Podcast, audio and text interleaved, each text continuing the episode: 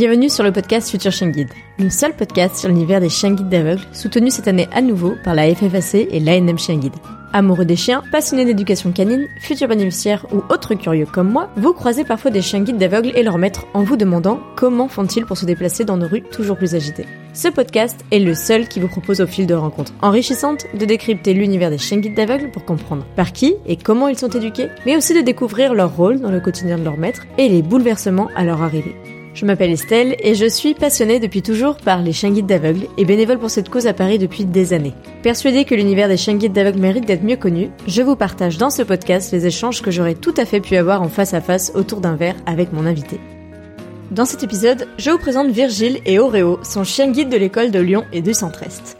Aveugle de naissance, Virgile découvre très jeune l'existence des chiens guides d'aveugles et est immédiatement convaincu qu'il en aura un à ses côtés un jour. Rapidement, il a l'occasion de bénéficier d'un des premiers chiens guides pour adolescents et commence une longue vie aux côtés des chiens guides d'aveugles pour lesquels il s'investit bénévolement. Aujourd'hui secrétaire de l'association des chiens guides de Lyon, comment combiner ce rôle d'administrateur tout en étant bénéficiaire? Et quels sont les avantages et inconvénients? De ses débuts avec Mireille France, devenue aujourd'hui la fondation Frédéric Gaillan, à son quotidien d'ambassadeur du mouvement Chien Guide, Virgile revient pour nous sur toute son aventure auprès des chiens guides aveugles, de son adolescence à ses nombreuses responsabilités aujourd'hui. Et maintenant, place à l'épisode.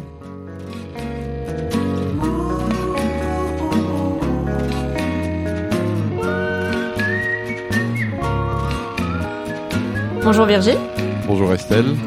Merci d'avoir accepté mon invitation euh, sur euh, mon podcast Future Chien Guide. Tout d'abord, je dois dire qu'on a essayé d'enregistrer euh, l'été dernier, et puis je viens de regarder dans mon téléphone. En fait, c'était même pas une semaine avant que mon petit baby boy arrive. Donc finalement, on a bien fait de reporter. Je crois que toi comme moi, nous étions plus disponibles ces jours. Exact, parce que moi, bah, l'été dernier, c'était au moment des vacances où j'étais hors de France et sans PC, donc ça aurait été compliqué aussi. Voilà, donc on enregistre euh, finalement euh, quelques mois plus tard, mais en tout cas ça ne change en rien à l'enregistrement et à l'envie qu'on avait d'échanger euh, ensemble pour le podcast. Est-ce que pour commencer tu pourrais te présenter rapidement? Donc moi je suis Virgile, je suis déficient visuel, je suis accompagné d'Oreo, mon quatrième chien guide. Je suis donc à l'association des chiens guides d'aveugles de Lyon et du Centre-Est. je suis déficient donc non voyant, on va dire les choses clairement, non voyant de naissance. Donc c'est vrai que le peu que j'ai vu, bah, je me rappelle pas du tout. Hein. Mm-hmm. Mais euh, ça m'empêche pas de faire euh, mille et une choses et, d'être euh, ultra actif, si je peux dire. Aussi bien au sein de l'association des chiens guides où j'ai différentes responsabilités que du mouvement chien guide dans son ensemble euh, où j'ai aussi quelques responsabilités. Et euh, l'école des chiens guides de, Lyon et du Centre-Est, euh, du coup, c'est la première fois qu'on en parle sur le podcast, alors que c'est quand même ma région d'origine et la première école euh, auprès de laquelle je m'étais renseignée pour devenir famille d'accueil. Ouh là là, ça remonte à l'entrée de mon lycée. et il en a fallu du temps, plus de 55 épisodes pour arriver jusqu'à toi. Comme quoi tout arrive. Voilà, j'attends encore de réaliser mon projet un jour. Je pense qu'il se rapproche. Est-ce que de ton côté, euh, les chiens guides, c'est quelque chose que tu connaissais euh, dès très jeune? Parce que, bon, on va pas dire ton âge, mais quatre chiens guides à ton actif, c'est que tu as commencé très jeune, on le sait. Comment ça s'est déroulé pour toi euh, Tu étais, j'imagine, à la Cannes en premier? Alors oui, obligatoirement, j'ai été à la Cannes en premier, et ce qui m'a donné le, premier rapport auprès du chien guide, c'est que j'ai eu l'opportunité petit, on va dire à l'âge de 9 ans, parce qu'on va dire les choses comme elles sont, euh, j'ai eu l'opportunité d'aller visiter l'école de chien guide de Paris. Hmm. Et en fait, en sortant de là, je me suis dit, mais plus tard, j'aurai un chien guide. C'est sûr, je veux un chien guide. Tu étais dans le secteur parisien, c'est ça? Euh, J'étais, oui, parce qu'en fait, moi d'origine, je suis de, la région d'Orléans. Donc euh, vraiment centre France, mhm. et c'est pour ça qu'on était venu visiter sur l'école de Paris. Et donc je m'étais dit j'aurai un chien guide. Et ben forcément, on donne pas de chien guide euh, aux personnes ayant moins de 18 ans. En tout cas, c'était la politique à ce moment-là. Mm-hmm. Et j'ai bénéficié d'une chance extraordinaire qui est celle d'avoir vu une émission qui est 30 millions d'amis mm-hmm. et qui présentait un projet qui commençait à se, concrétiser en France, qui était de pouvoir remettre des chiens à des personnes déficientes visuelles mineures. Mm-hmm. Donc là, bah forcément, le, le, projet était extrêmement intéressant. Mes parents m'ont accompagné pour cette démarche. J'ai eu l'opportunité euh, de pouvoir euh, aller faire une semaine d'essai, de pouvoir aller euh, un petit peu tester tout ça, voir quelles étaient les aptitudes, les prérequis. Et puis, euh, bah, j'ai eu une chance absolument extraordinaire d'avoir mon premier chien guide à l'âge de 14 ans. Est-ce que du coup tu nous parles de la fondation Frédéric Gaillane qui s'appelait euh, Mira France avant? Qui s'appelait Mira France, ouais, c'est ça. Ouais, ok. Donc euh, Mira France, qui est une émanation de, de la fondation Mira au Québec, hein, ça remonte. Euh, oui, ça remonte exactement. Remonte dans l'histoire. et c'est vrai que pour le coup, la fondation, bah, j'en ai quand même pas mal parlé sur le podcast. Je pense que tu as pu euh, suivre, notamment avec, bah, il y avait Bérénice que j'ai interrogé dans l'épisode 28. J'ai aussi accueilli moi-même en stage du côté des chèvres Anaïs et son beau Mozart que j'ai interviewé aussi dans l'épisode 35. Ah bah oui, oui, oui. Il y a aussi Marine avec Odor que j'ai interviewé dans l'épisode 43 et un petit dernier qui n'a pas un chien guide, mais qui est un chien quand même remis par la fondation Frédéric Gaillane, puisqu'ils font aussi des chiens d'éveil, avec euh, du coup Guillaume et Omega, qui est donc euh, Omega est une chienne éduquée aussi par la fondation Frédéric Gaillane. Oui, d'ailleurs les chiens d'éveil, euh, c'était aussi un projet en parallèle avec l'université Lyon 2. Mm-hmm. Donc toi tu bénéficies de ton premier chien qui s'appelait comment du coup? Georgie. Et est-ce que c'était déjà un beau Saint-Pierre ou alors on était plus Ah non, euh, c'était une magnifique labrador. Ah. D'accord, labrador sable donc. Euh. Parce que le Saint-Pierre, euh, le Saint-Pierre est arrivé tardivement, c'est-à-dire qu'avant d'avoir le Saint-Pierre, il y avait déjà la première génération du croisement Bouvier-Labrador qu'on appelait le Labernois, mm-hmm. que j'ai eu en deuxième chien guide d'ailleurs, parce que j'ai eu l'opportunité, la chance pour mon deuxième chien guide d'aller au Québec directement. Mm d'aller passer un mois au Québec, euh, pays que je recommande. D'accord. Franchement, des gens super gentils, super agréables. Euh. franchement, moi, j'en garde un très très bon souvenir. Et du coup, ils t'avaient remis un deuxième chien directement là-bas? Ouais, ouais. Ils m'ont remis un deuxième chien directement là-bas, donc qui elle s'appelait Lansing. Mmh. Et puis, euh, bah, entre temps, le, le, le, Mira France a évolué, c'est devenu Mira Europe. Et puis la fondation Frédéric Gaillan, comme on le sait après. Ok. Et puis, euh, bah, en 2010, euh, ma deuxième chienne arrivant à l'époque de la retraite, et eh ben c'est là où j'ai basculé vers l'école de chien guide de Lyon, où j'avais déjà rencontré un de leurs éducateurs quelques temps avant, et du coup j'ai repris contact à ce moment-là. D'accord. Donc en fait, euh, là c'est ton quatrième chien qui vient comme le troisième de l'école de Lyon Parce que moi, je t'ai croisé avec le troisième, je crois. Alors, tu m'as croisé on s'est croisés plusieurs fois. oui, plusieurs fois. Avec le troisième, oui, et au congrès, j'étais avec le quatrième. Oui, c'est ça. Le troisième s'appelait Dipsy. C'est ça. Et je t'avais croisé avec Dipsy dans la gare de Pardieu, par hasard, je crois. C'est ça. Tout à fait. C'était rigolo, d'ailleurs. oui, oui, mais c'est ça qui est extraordinaire, c'est ces rencontres qu'on peut faire comme ça, et on en parlera un peu plus euh, tout à l'heure dans le podcast, mais ça fait partie des rencontres extraordinaires qu'on peut faire avec les chiens guides. Et du coup, comment t'as vécu, toi, à 14 ans, d'avoir ton premier chien guide? C'était quelque chose que t'attendais depuis longtemps? Ah, c'est quelque chose que t'attends depuis longtemps, et puis dans ces cas-là, c'est une, une liberté qui t'est ouverte. C'est-à-dire que moi, j'habitais à l'époque dans un petit village de campagne où mes parents euh, hésitaient quand même beaucoup à me laisser sortir tout seul avec la canne parce que je veux dire, c'est de la campagne. Hein. Il y avait le, tracteur du, fermier qui venait de nourrir les vaches, euh, hmm. qui était dans le champ d'à côté. Il y avait, enfin bon, tout ce qu'on peut trouver dans un petit village de campagne finalement. C'est vrai que quand j'ai eu le chien, euh, ils m'ont beaucoup plus laissé sortir euh, de façon autonome, mais au contraire, même en me disant bon bah voilà, tu, tu peux aller.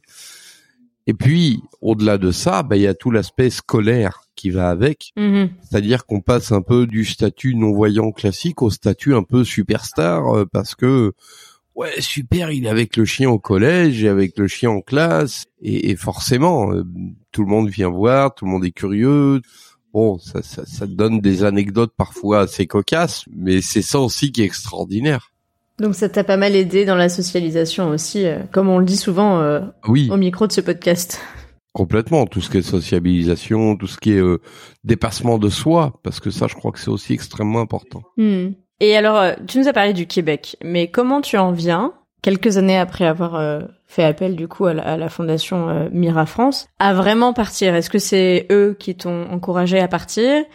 Ou est-ce que tu t'es dit, allez, je vais aller le chercher à la source? Comment ça se passe? À ce moment-là, t'étais mineur ou t'étais déjà majeur? Alors, j'étais déjà majeur. Et en fait, ce qui s'est passé, c'est que la première fois, on était six récipiendaires, donc en France, à avoir des chiens. Mm-hmm. Donc, ils sont venus avec les chiens directement. Hmm. Comme on était moins nombreux, ils nous ont euh, carrément invités à venir là-bas. Ok, parce que ton premier chien, du coup, ce beau labrador sable dont tu nous as parlé, c'est ça, euh, avait été éduqué directement au Québec, mais était venu en France pour la remise. Voilà, elle avait été éduquée au Québec et après, elle fait partie du cheptel de chiens qui sont venus. Ok. Donc, ont pris l'avion. Il y a eu neuf chiens qui ont pris l'avion pour six remises parce que bah faut toujours en avoir un peu plus. On sait que tous les chiens ne conviennent pas toujours. Faut créer les binômes euh, le plus euh, fusionnel possible. Et complètement, c'est ça.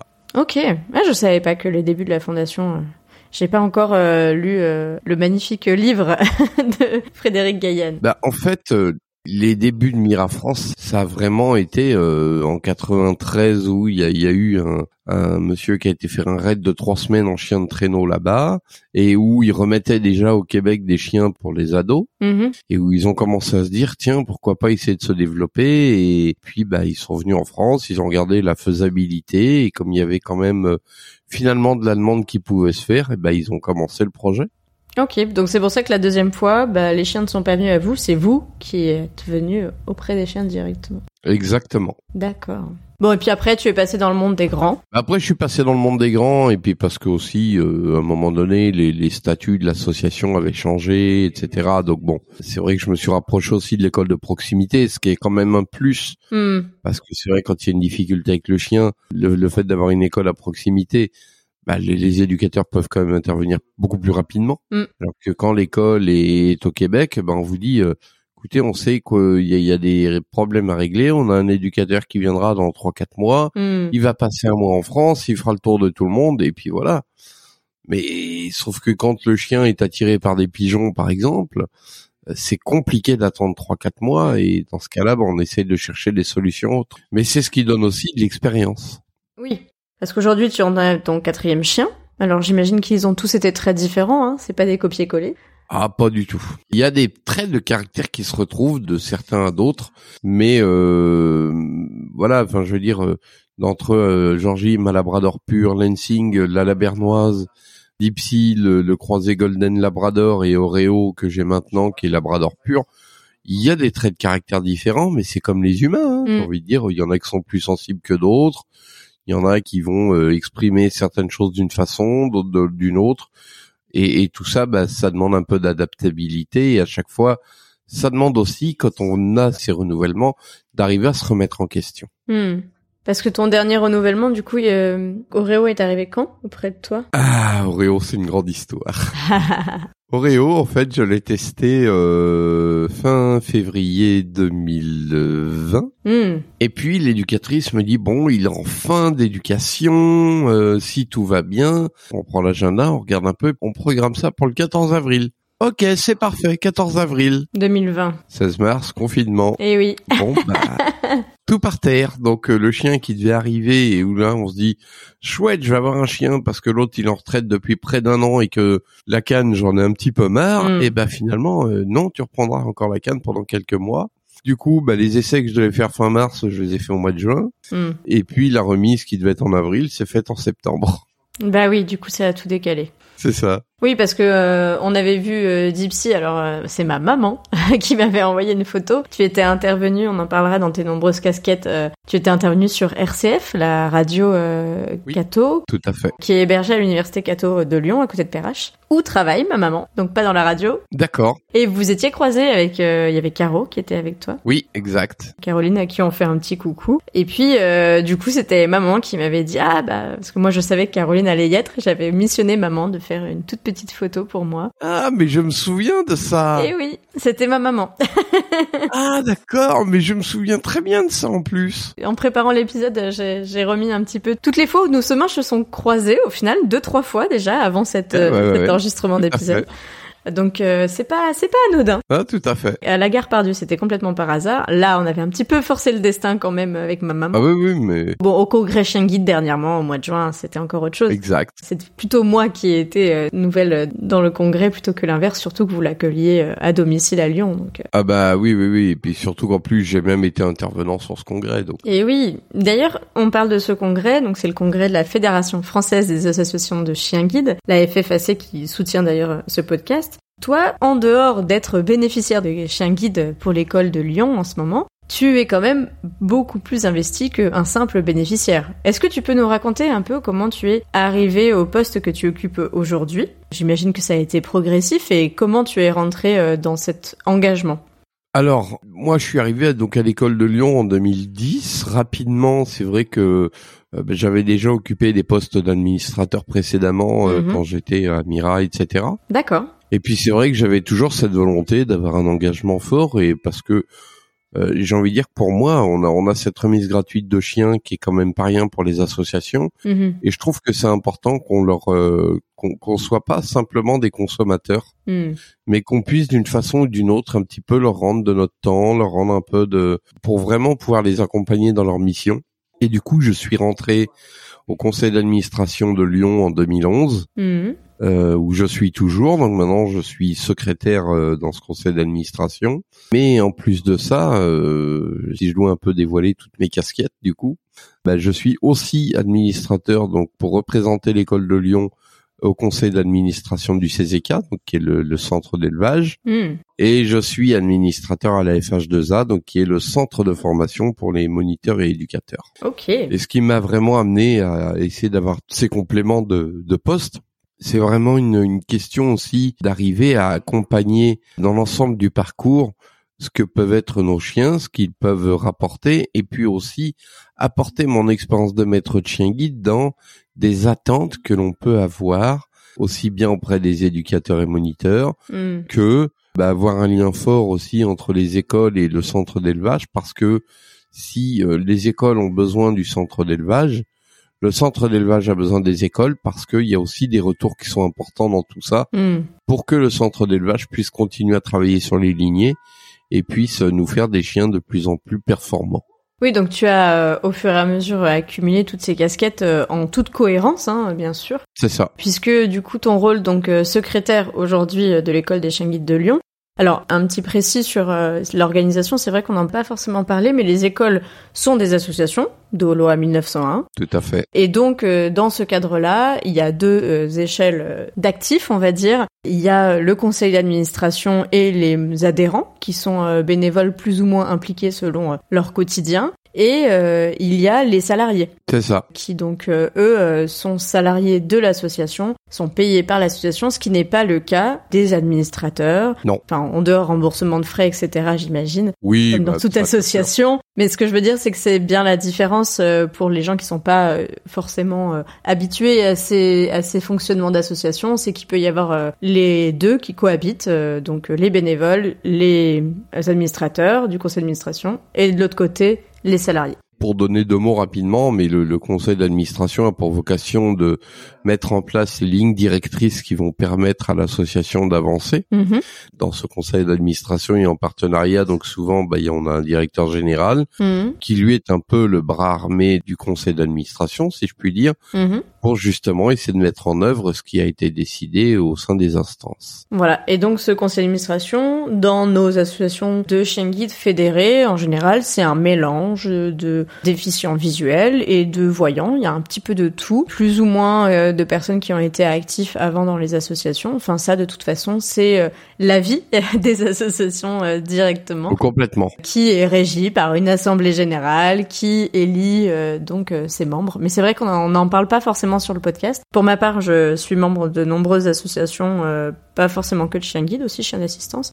pas membre d'un conseil d'administration. Non, là, entre le baby boy, le podcast, je pense que pour l'instant, j'ai assez en termes de. bien s'occuper des gens. Voilà. Mais je suis euh, je suis très présente à chaque assemblée générale de l'école de Paris et ça permet de comprendre un peu mieux. Puis j'ai une petite déformation professionnelle puisque du côté des chèvres, nous fonctionnons aussi en association. Alors c'est pas du 1901 parce que c'est du syndicalisme, mais euh, ça reste euh, cette dualité avec des salariés dont je fais partie pour ce coup et euh, des conseils d'administration dans mon cas d'éleveur de chèvres. D'accord. Donc voilà pour cette petite précision. Donc toi tu es administrateur dans au moins trois associations dont tu nous as parlé, donc l'école, le CZK. Donc le CZK pour le coup tu nous as parlé du, du réseau d'élevage. C'est vrai que c'est un petit peu la, la base des associations. Sans le CCK, c'est compliqué euh, d'avoir autant de chiens. Alors certaines écoles ont des élevages, mais qui font partie du réseau d'élevage de, des écoles fédérées. C'est ça. Et euh, le CCK, pour ceux qui euh, connaîtraient pas, on en a beaucoup parlé avec Elodie dans l'épisode 42, qui elle est famille d'élevage d'Opale pour le CCK. Donc Opale étant une superbe bergère allemande qui donc fait des petits chiots qui deviennent chiens guides. C'est ça. Et le FH2A, bah là je vous encourage à aller lire euh, mon compte rendu du congrès de chien guide du mois de juin. J'en parle euh, beaucoup puisqu'il y a eu, comme tu le disais, euh, des interventions sur le sujet. Tout à fait. Et que ça permet de comprendre un petit peu comment sont organisées les formations d'éducateurs, de moniteurs, mais pas que. Mais pas que, parce que ça peut encadrer aussi certaines euh, formations qui sont réalisées à la fédération. Euh, mm. bah, sous l'impulsion de la FH2AP, euh, peuvent être mises des, des, formations en place pour les bénévoles, pour les administrateurs aussi mm. d'ailleurs. Différentes formations qui peuvent être dispensées à la fédération. Et il me semble que tu as aussi une casquette du côté du comité Louis Braille alors oui, comité Louis Braille, je représente, c'est vrai que j'y ai pas forcément pensé, mais le comité Louis Braille qui est un collectif euh, euh, qui représente euh, une vingtaine d'associations sur Lyon. Et donc moi, moi j'ai pour mission de représenter les chiens guides auprès du comité Louis Braille. Hmm. Et donc je suis vice-président du comité Louis Braille. Donc ça fait beaucoup de casquettes pour quelqu'un qui est quand même très actif. c'est pour ça que je dis que si bénévole était un métier, finalement on arrivera à faire un 35 heures par semaine sans problème. Oui, parce que rassure-nous, tu n'as pas d'activité professionnelle à côté à combiner. Euh non. Voilà. non, mais c'est après ça a été un choix aussi. Hein, c'est que moi je, me plais dans ce que je fais et j'ai plaisir à aller euh, aussi bien euh, dans, dans, tous ces lieux où on peut euh, présenter le chien guide, tout ce qu'il fait et le handicap dans son ensemble. Bien sûr. Et donc ça a été un choix aussi de rester comme ça. Et puis c'est vrai que je suis quand même beaucoup investi avec l'école de Lyon euh, au travers de commissions, au travers de différentes choses, au-delà du poste de secrétaire et d'administrateur. Donc euh, bon, à un moment donné, on peut pas être partout et on peut pas être efficace partout. Donc moi, j'ai fait ce choix de, de, de, de, faire ça. À tel point que tu as une adresse euh, mail euh, pour l'école des chiens de Lyon. C'est ça. Dans nos échanges, ça me fait sourire. Mais voilà, comme quoi c'est euh, c'est quelque chose être administrateur qui prend du temps. Alors surtout quand on s'investit un petit peu dans différentes associations, comme je disais, bien en cohérence hein, sur la représentation du chien guide dans ton cas. Bien sûr. Est-ce que du coup, de ton point de vue, euh, être à la fois bénéficiaire et administrateur, quels sont les avantages et les inconvénients pour toi euh, d'avoir un petit peu ces deux postes, un peu ces deux points de vue? Bah, être bénéficiaire et administrateur, le côté bénéficiaire, on apporte quand même une, euh, une connaissance et une expérience du terrain et de, de ce qu'on vit au quotidien avec les chiens, hmm. et ce qui peut permettre aussi, dans certains cas, d'arriver à dire ben non, si vous avez envie de prendre telle décision pour les chiens, euh, je sais pas, par exemple, euh, oui, il est important d'avoir un vétérinaire référent. Oui, euh, tiens, c'est bien de mettre ça en place. pourquoi pas mettre des séances d'ostéopathie ou pourquoi pas.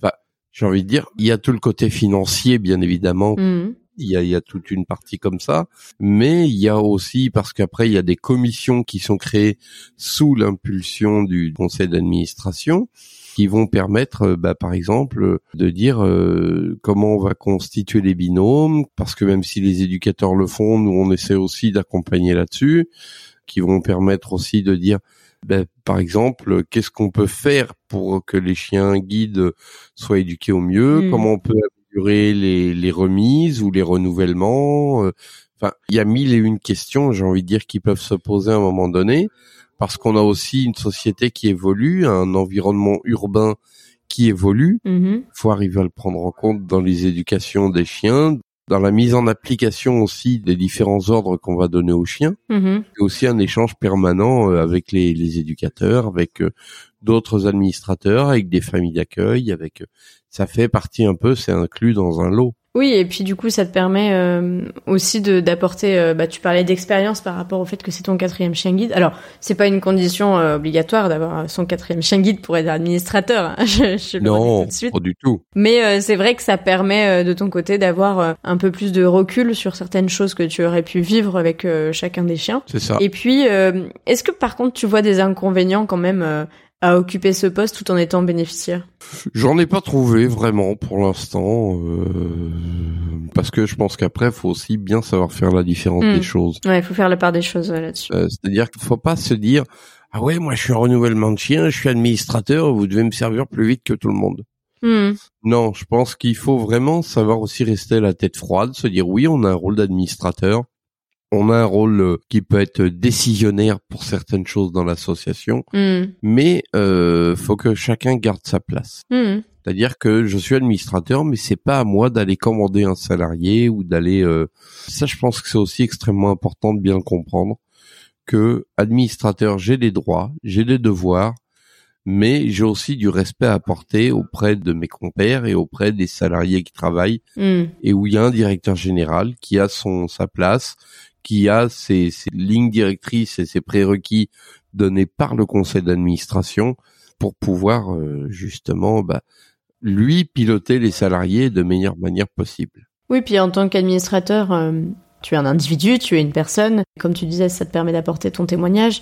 Mais euh, tu es aussi euh, nommé par l'ensemble des membres de l'association pour les représenter aussi. Donc euh, c'est un rôle individuel, mais à- au titre d'un collectif. Donc euh, c'est là où il faut faire, comme tu disais, la part des choses C'est ça. euh, entre, euh, bah voilà, servir ses les intérêts collectifs, tout en témoignant euh, de sa vie euh, plutôt individuelle. Oui, oui, oui, oui, complètement. Puis pas se dire euh, je suis administrateur, j'ai tous les droits. Non, c'est pas vrai. Du coup, si tu avais un, un conseil euh, à donner à quelqu'un qui se poserait la question est-ce que je peux être euh, administrateur tout en étant bénéficiaire, ce serait Le fait d'être administrateur en étant bénéficiaire, oui, c'est faisable. Après, effectivement, quand on s'engage, pour moi, dans un poste d'administrateur, déjà, faut avoir vraiment des points à apporter au conseil d'administration, parce que si ce n'est que pour avoir un titre, euh, ça n'apporte rien à l'association. mhm, faut vraiment avoir quelque chose à apporter dans ce conseil d'administration mhm. et ne pas se dire bah je suis là parce que bon après souvent les conseils d'administration sont le soir donc faut Mhm, aussi être sûr de même si aujourd'hui on a de plus en plus tout ce qui est téléconférences etc il faut quand même se dire que bah il faudra être amené à se déplacer il faut être amené à être présent aussi quand on vous le demande parce que la- l'association a des moments importants où il est important que ses administrateurs soient présents donc euh, voilà faut bien y réfléchir c'est possible après c'est bien sûr selon vos associations respectives mais euh, faut le faire en tout état de cause et en pleine conscience que mhm. c'est pas simplement un titre, mais qu'on est aussi responsable des décisions qu'on prend Mm. pour l'association. Et ça, c'est valable aussi, euh, pas que pour les bénéficiaires, hein, pour, Complètement. pour euh, toute personne qui prendrait ou qui euh, se poserait la question de prendre le rôle d'administrateur, je pense qu'on peut appliquer ces conseils-là.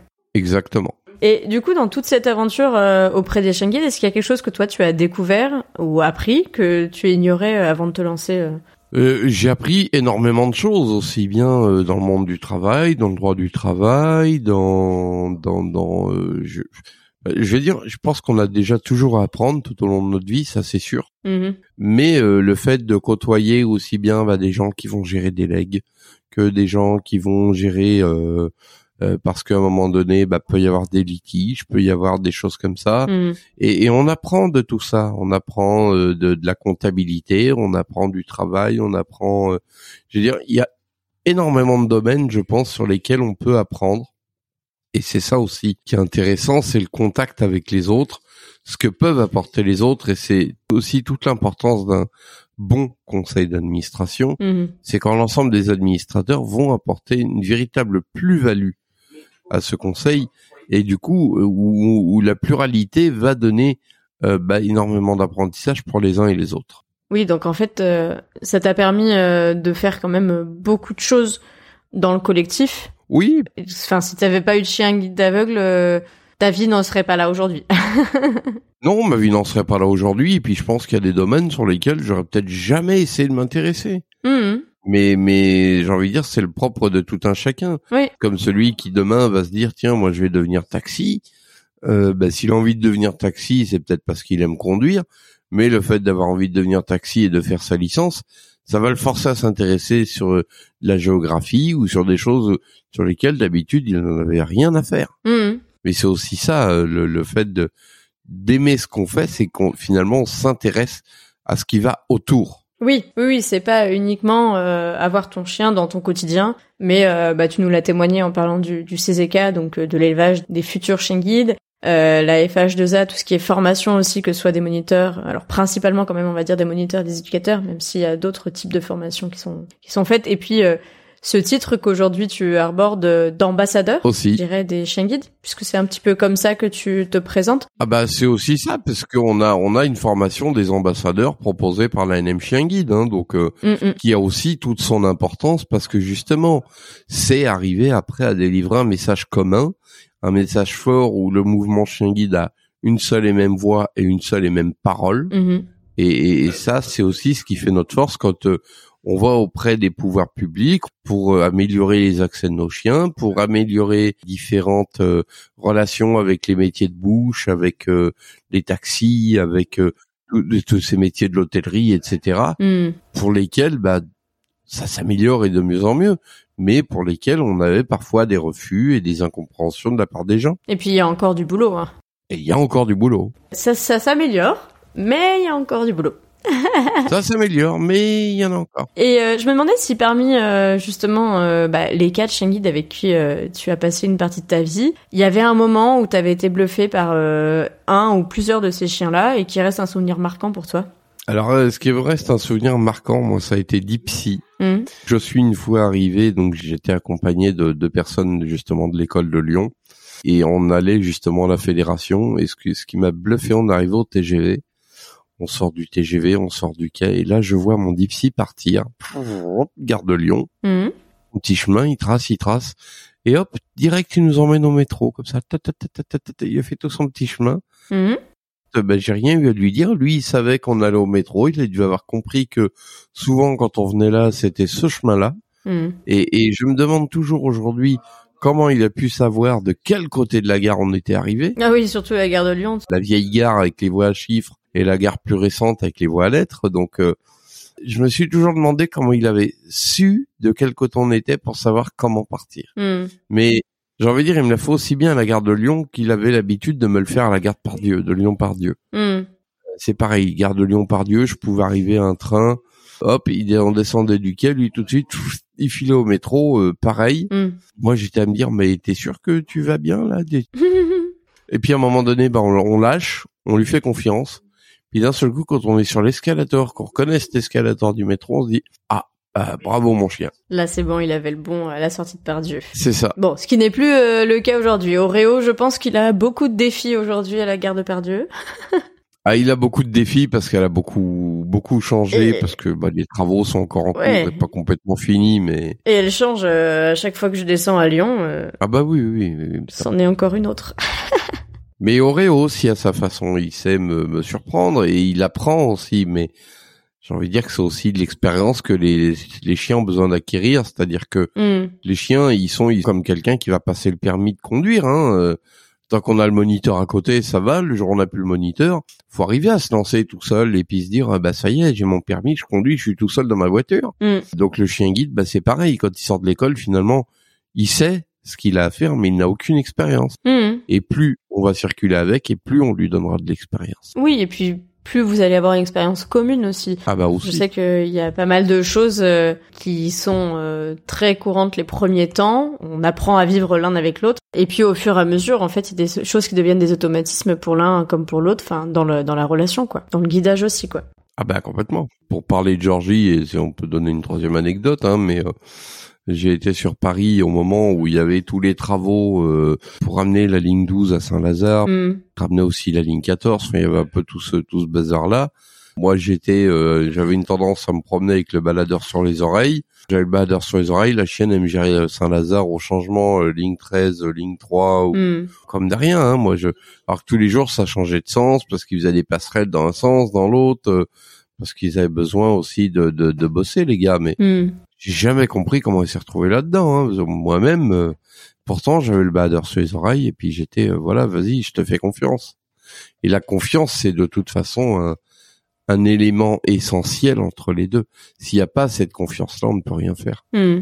Ça, c'est sûr que c'est tes yeux, quoi. Donc euh, pleinement. Si tu délègues pas le guidage, le fait de se déplacer, c'est compliqué. Complètement. Mais bon, ça se fait progressivement en tout cas. Oui, fait. Et on parlait des, rencontres. Alors euh, nous, on s'est croisés plusieurs fois. plus ou moins par hasard de fait. C'est ça. Euh, Est-ce que toi, tu as fait des rencontres euh, un peu exceptionnelles, alors peut-être avec toutes tes implications, tous tes engagements, que tu aurais jamais fait si tu avais pas été dans le monde des chiens guides? J'ai eu l'occasion effectivement peut-être euh, si j'avais pas eu des chiens guides euh, d'a- d'approcher bah oui certaines personnalités politiques euh, que ce soit de la ville de Lyon ou autre hein, mais notamment Gérard Collomb j'ai eu l'occasion de lui serrer la main euh, j'ai envie de dire que oui ça ça forcément ça ouvre Mm. des portes on va aussi dans des lieux où j'aurais jamais été si j'avais pas eu un chien guide Mhm. c'est sûr que l'Assemblée nationale le Sénat euh, En effet. c'est des lieux dans lesquels j'aurais jamais été si j'avais pas eu un chien guide Mhm. et pourtant, euh, avec la fédération, on a eu l'opportunité d'aller dans des lieux comme ça. Mhm. Donc aussi bien des rencontres que des lieux. euh, si j'avais pas eu le chien guide, oui. Après, euh, le chien guide, même sur des rencontres euh, classiques, on a des trucs qui marquent énormément. Moi, j'ai le, le- souvenir d'être dans un tramway à Lyon, de discuter avec un monsieur. euh, je viens discuter 20 minutes parce que le trajet est un petit peu long. Il a posé plein de questions sur le chien guide, tout ça. Mhm. Bon, chacun on arrive à son arrêt, bonsoir, bonsoir, hop. La semaine d'après, je prends le TGV et là, j'entends contrôle des billets, tout ça. Bon, je sors mon billet et là, il me, re- il me voit, il me fait "Ah, euh, bonjour, euh, c'est Christian, comment ça va euh? En fait, le mec était le contrôleur du TGV et c'était lui que j'avais croisé la semaine d'avant. Ah oui, comme quoi vous étiez vus euh, dans deux contextes tout à fait différents. C'est ça. Et en fait, moi, moi, je lui ai donné mon prénom, le prénom du chien. Et il me fait, oh, ça va, Virgile? Et puis il me fait, bon, bah, Dipsy, il est là, je suppose, hein. Et là, j'ai trouvé ça excellent parce que finalement, on se dit, mais comme quoi le chien guide marque énormément. Mm. Et, et, et je veux dire, ça va même plus loin, c'est que des fois, même les gens ne se souviennent pas de votre prénom, mais simplement de celui du chien. Mhm. Donc, on va vous dire, ah bah bonjour Monsieur Oreo, euh, bonjour Monsieur Dipsy, bonjour. Et c'est ça qui est très très drôle. Ouais, alors moi je joue pas dans la bonne équipe. Alors maintenant je m'en souviens, mais euh, quand j'étais petite, si on parle avec euh, mes parents, ma mère disait toujours que je me souvenais du nom des chiens. Alors pas chien guide, hein, pas forcément, que j'en côtoyais pas. Oui, oui. bah, Mais du nom des chiens de leurs amis, mais pas forcément du nom de leurs amis. Voilà, c'était. Ça, j'avais un album de photos des chiens de leurs amis, euh, souvent des photos de eux et moi, mais j'avais pas forcément le, le nom des amis. Donc, eh ben euh, voilà. Des petites, c'était un peu ma déformation. Bon, je me suis, je me suis rattrapée. hein, maintenant, je me souviens aussi du nom. Mais en effet, euh, dans mon répertoire, il y a toujours marqué Virgile CG Oreo, donc chien guide Oreo. Ouais, bah voilà. Et pour chacun euh, de mes invités ou même de mes connaissances euh, qui ont des chiens guides ou des chiens d'assistance, euh, il y a les deux et Non mais c'est bien, ça permet de pas oublier. bah euh, l'un comme l'autre, le nom du chien ou le nom euh, de la personne. C'est ça. je ne dirai pas lequel j'oublie le plus souvent. ah non non, mais ça c'est hein, perso. Ça. Mais bon, vous formez, euh, vous formez des binômes euh, de toute façon. hein. on le sait, vous le savez, et, et en effet, ça fait sourire euh, quand les gens. Même si moi, je le dis souvent, les gens du quartier sont un peu perturbés parce que je suis famille relais, donc j'ai jamais les mêmes chiens. C'est même jamais forcément la même couleur ou la même race de chien. Enfin, si ce n'est qu'il y a un petit, Mais c'est ça qui est drôle. il y a un petit modèle quand Parce même. qu'après, euh, ah bah attends, mais t'avais pas un, un, un sable euh, il y a deux jours, aujourd'hui t'as un noir. Ouais, c'est Oui, oui. ça. Ou, ou J'ai pris la bombe de peinture, j'ai décidé de lui faire une coloration. C'est ça, ou même quand tu croises les gens au parc et qu'au final, toi, bah, tu sais comment s'appelle leur chien, tu connais un peu l'histoire du coup du chien parce que tu l'as vu avec euh, l'autre, euh, avec le conjoint. Des fois, ça m'est arrivé. Alors là, c'était encore plus bizarre. Moi, je savais tout du chien. Je connaissais pas la dame, je connaissais le chien parce que je l'avais vu avec le monsieur. Ah. Et en plus, elle, elle me connaissait pas du tout. Et en plus, moi, j'avais changé de chien. Enfin bref, des fois, tu te dis, euh, c'est rigolo. euh. Ouais, complexe. Ouais, ouais, ouais, ça, ça fait des situations un peu bizarres. Puis les gens t'ignorent dans la rue parce que eux, ils, ils ont l'habitude de te voir avec un chien, donc des fois quand je les croise avec le chien, bah ils me remettent pas du tout quoi. Si moi j'en ai plus. euh, C'est une vraie carte de visite. Ouais, ouais, ouais. Et euh, est-ce que tu aurais un pire et un meilleur moment à nous confier que tu as eu et que un de tes chiens guides ou plusieurs? Pire moment, euh, je crois que ce qui, ce qui est extrêmement désagréable et que je n'aime pas, et qui font partie des pires moments, c'est quand on nous refuse dans des endroits, Hmm, euh, mais surtout que ce n'est pas correct, c'est de mauvaise foi. hmm. Par exemple, une fois, j'ai voulu aller dans un resto. Et là, on m'a dit, ah non, non, non, mais la salle est pleine, on n'a pas du tout de place. Hmm, J'étais avec des collègues, ils m'ont dit, non, non, c'était vide, il y avait personne. Donc, oui, c'est pas agréable parce qu'on a envie de, de mordre les gens à ce moment-là et de leur dire, mais c'est, c'est extrêmement moche. Hmm, C'est de la malhonnêteté quoi. C'est de la malhonnêteté, ouais. Con- concrètement, c'est de la malhonnêteté. Hmm. Ou te proposer la terrasse parce qu'il y a plus personne à l'intérieur, il y a pas, il y a pas de place à l'intérieur, alors que visiblement il y en avait. C'est ça. Moi, ça, ça, reste vraiment dans des moments que je que je déplore extrêmement et qui qui me sont qui qui peinent un peu parce que mmh. Je veux dire surtout quand on sait qu'on nous ment. Enfin, je trouve ça extrêmement peinant mmh. de profiter du handicap pour euh, pour ça. Mmh. Et euh, les meilleurs moments pour finir.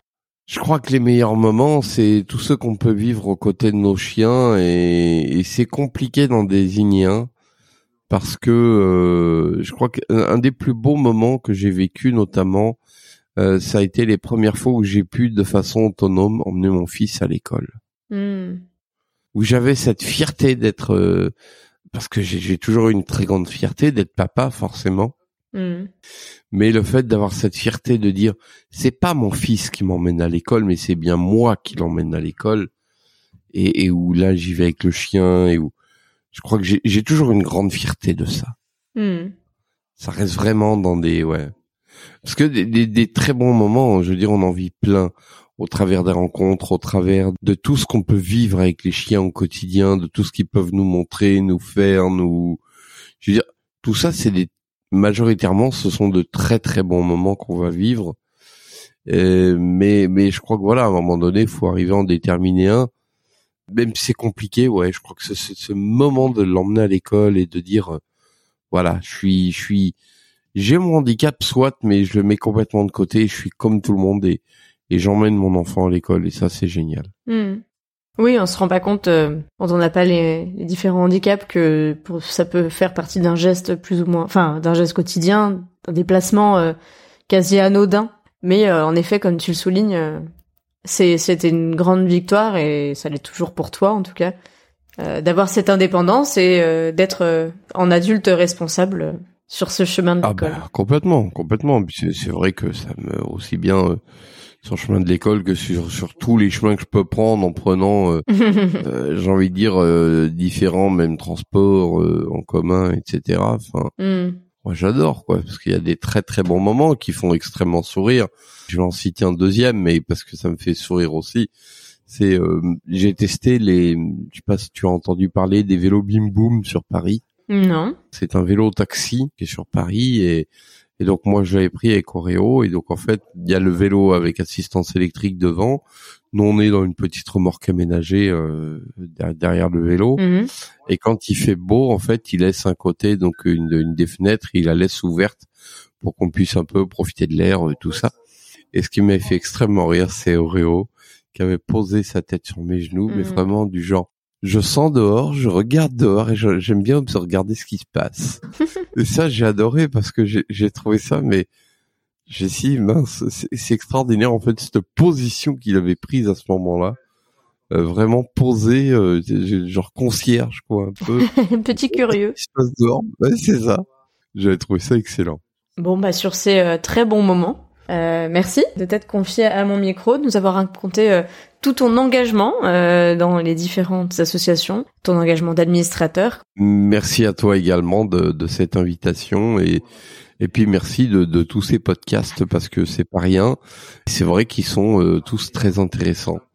Donc euh, merci vraiment à toi de, de les faire vivre et d'arriver à, à, continuer à nous proposer autant de contenu euh, et aussi riche. Bah j'espère en tout cas vous en proposer toujours longtemps et puis sans toi, sans les invités, c'est moins moins possible. De toute façon, vous faites vivre le podcast aussi.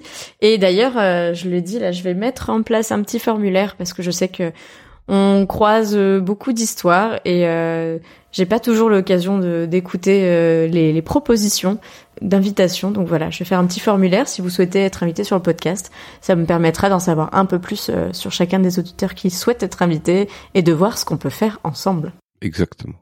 Eh bien écoute, merci beaucoup Virgile pour ton temps, pour ce témoignage, pour ton engagement, parce que euh, j'ai hâte aussi qu'on se recroise euh, plus ou moins par ah bah, hasard. plaisir partagé. Et puis, euh, du coup, quand je redescendrai dans la région lyonnaise à l'occasion, je pense qu'on aura l'occasion de se croiser de toute façon. Eh ben, j'espère bien. Merci beaucoup et à très bientôt. Merci beaucoup, à très bientôt. Et voilà, c'est la fin de cet épisode. Merci à vous de l'avoir écouté, en espérant qu'il vous aura plu. Merci à Virgile d'avoir répondu immédiatement à mon invitation, même si nous avons finalement enregistré de longs mois après. Pour compléter votre écoute, vous pouvez retrouver des photos de Virgile avec Oreo, mais aussi avec Georgie, Lansing et Dipsy sur futureshangit.fr. Et très bientôt, la transcription intégrale de cet épisode. Et n'oubliez pas de vous inscrire à ma newsletter mensuelle pour ne rien manquer. Vous trouverez le lien dans la description de l'épisode. Alors, à bientôt pour un prochain épisode sur l'univers méconnu des guides d'aveugles.